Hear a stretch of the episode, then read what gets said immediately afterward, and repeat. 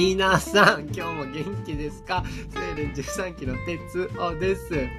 この放送は僕がお世話になった先輩や後輩や同期の皆さんのお疲れちゃんな毎日に落書きをしちゃおうというラジオになります。すいません。ちょっと録音を押した瞬間僕水飲んでてちょっとこたついちゃいました。えっとですね、今日はベトナムにね、到着して早々、あの、僕、バイクの二欠してたんですけど、あの、バイクタクシーですね。バイクタクシーで、マジで死にかけたことがあったんで、そのお話をしようと思います。なんかね、僕、旅してて危ない目に遭わなかったのとかよく聞かれるんですよ。あの、旅してる時とかも。でね、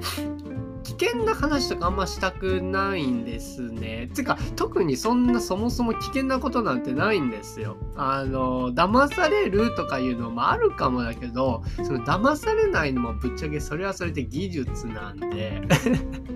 あ、この人いい人そうとか、あ、この人ほんとそうとか、それを見分けるというか、それもやっぱ旅の技術というか、まだから僕はね、旅が超絶うまいんで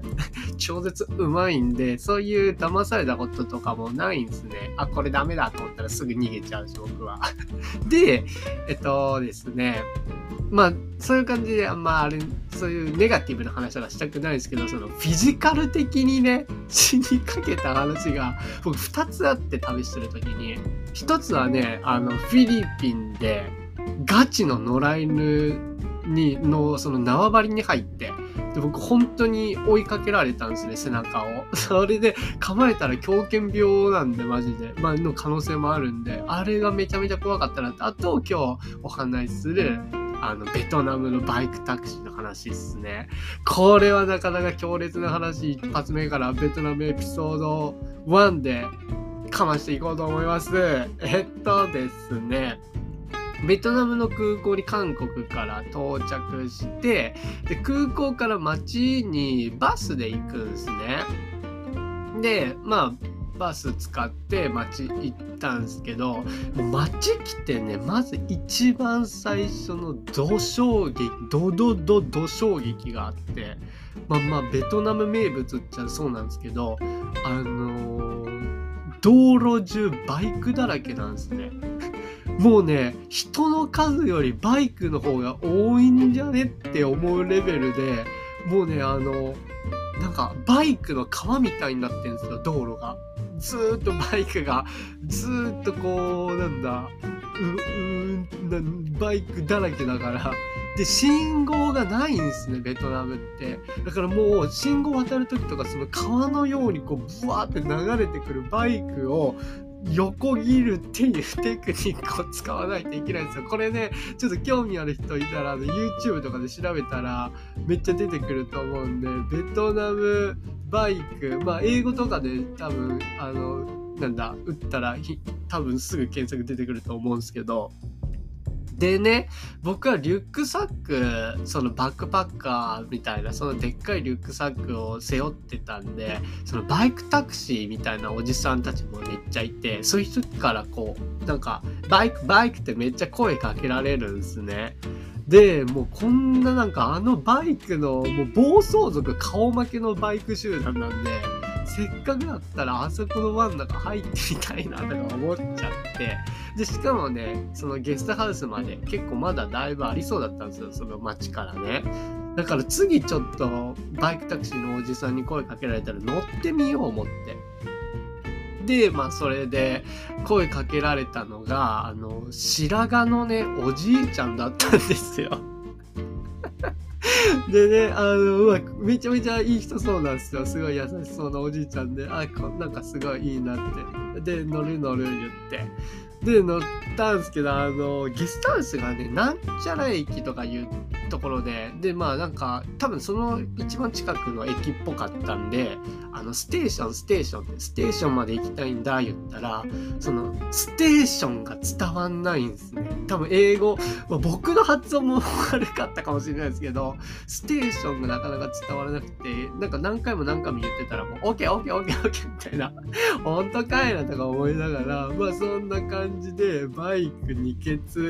で乗ったんすね。でね僕はもうあのでっかいリュックサックを後ろに背負ってる上に僕小さいリュックサックも前に背負ってたんですね。だからもう二欠で後ろ乗ってももう座るスペースほぼないんですよ。しかもですねこのバイクタクシーあのおじいおじいちゃんも僕もノーヘルなんですね。でちょ大丈夫かな？ちょっとちょっとなんか怖かったけどもうなんかベトナム着いたばっかだしテンションもゴリゴリ上がってたんでもう行っちゃい行っちゃいいうことでもうプーン出発したんですよ。そしたらねもう最高に気持ちよかったんですね。もうね最高に気持ちよかったんですね。ついに日本から飛び出たぞと。でも目に入るものがもう全部新世界なんですね。こんなバイクだらけの景色見たことないし、すごいなんかもう匂いとかもやっぱ独特なものもあったりして排気ガスとか。でもうなんかもう見るものももううわーって感じでもう自由だーみたいな感じの状態になってたんですよ。もうなんか天国よりも楽しいんじゃないか。もう最高みたいなそんな気分だったんですね。でもこれがですね、最初だけでですね、もうここから、あの、おじいちゃん、僕に、おじいちゃん、まあ言うて50歳、まあ60歳いってないからぐらいだと思うんですけど、そのおじいちゃんが僕に一言声かけたんですね。で、まあそれもちろんわかんないですよ、ベトナム語なんで。でななんか言ってんなとか思ったらそのおじいちゃん急にですねスピードを爆発的に上げ始めたんですね 結構街からもうあのその混み合ってるところから出た感じでそのそういうエリアからもうだいぶ出たところで結構バイクも少なくなっててもう爆発的にスピード上げ始めたんですね。であのバイクの後ろ持つところ分かりますかね？なんかこうなんかそこをこう持ってバランス取ったりするんですけどその二欠やったことある人分かると思うんですけどあの両手がねそのバイクの二欠の後ろ持つところ両手がギリ2つ収まなんかに両手でギリ握れるぐらいのめちゃめちゃ小さいこうパイプみたいなのがついてるんですけどもうそれのこうちっちゃさといいしかもおし後ろなんかこうお尻のすぐ後ろでめっちゃ窮屈でバランス取りにくいみたいな。でしかも僕あの合計1 0キロのバックパック背負ってるんですよ。上下に。もうね、おじいちゃんどんどんどんどんスピード上げてって僕の体もう反るレベルなんですね。もうね、あの道もどんどんどんどん悪くなってこうすげえ揺れ始めるしバランス取れんでこれ落ちるぞってマジで思ったんですね。で僕もうもうなもうもう楽しんでる余裕なんてもう全くなくないですよもうもうもう考えたんですねもうこれ T シャツ1枚だぞと僕でノーヘルだぞと。でもバックパック背負ってるからこうじゃあもし万が一背中から落ちたらこれ頭ポン打って終わるぞって。これ僕死ぬぞって本気で思ったんですね。もうその瞬間ももう全神経をもうこの持ってる手とこの腕っすね。腕とそのお尻をこうなんだ接点にしたこのバランス感覚もう全神経を集中させたんですね。でももうもうなんかもうスローとか言えばいいじゃないですか。ちょっと早い早い早いとかスロースロースローとか言えばいいじゃないですか。もうね人間ね本当の本当に危機に直面したらマジで声出ないっすもうああああしか言えないっすマジで本当に死ぬかと思ったんですね。でもうスピードどんどんどんどん上がるから何キロぐらいこれ出てんだろう思ってこうもう後ろに沿ってる体こうバランスをちょっとずつ取りながらねこう前に倒してでおじいさんの肩越しからこうメーター見てみたんすね。衝撃っすよ。もうなんとそのバイクのメーター動いてないんですよ。あのゼロから1個も上がってないんですよ。でももうなんかもうもうもうもう絶望ですよね何もできない何キロ出てるのか分かんないとにかくどんどんスピード上がっていくみたいなでどんどん道悪くなっていくみたいなそしたらもうおじいちゃんなんか騒ぎ始めたんすね。なんか言ってんの、なんか言ってんのみたいな。そしたらバイク止まったんすよ。僕多分もうその時顔真っ青だと思って思うんですけど。そしたらね、ようやく止まったと思ったら多分道間違えてたっぽくて、あの、来た道まんま逆走し始めたんですね。でも、もう車線変更すらしてないんですよ。別に、車線変更はせめてすればいいのに、車線変更すらせずにもう U ターンじゃないですよ。もうピボットピボットで 逆走し始めたんですね。でも、もう僕は今からバイクから落ちるの落ちるかそれでも他のバイクとぶつかってどっちかでもう本当にあのマジのマジで死を覚悟したんですね。